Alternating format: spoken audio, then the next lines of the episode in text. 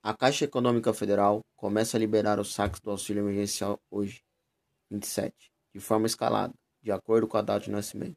Para quem possui conta ativa no banco, o auxílio já está disponível para saque.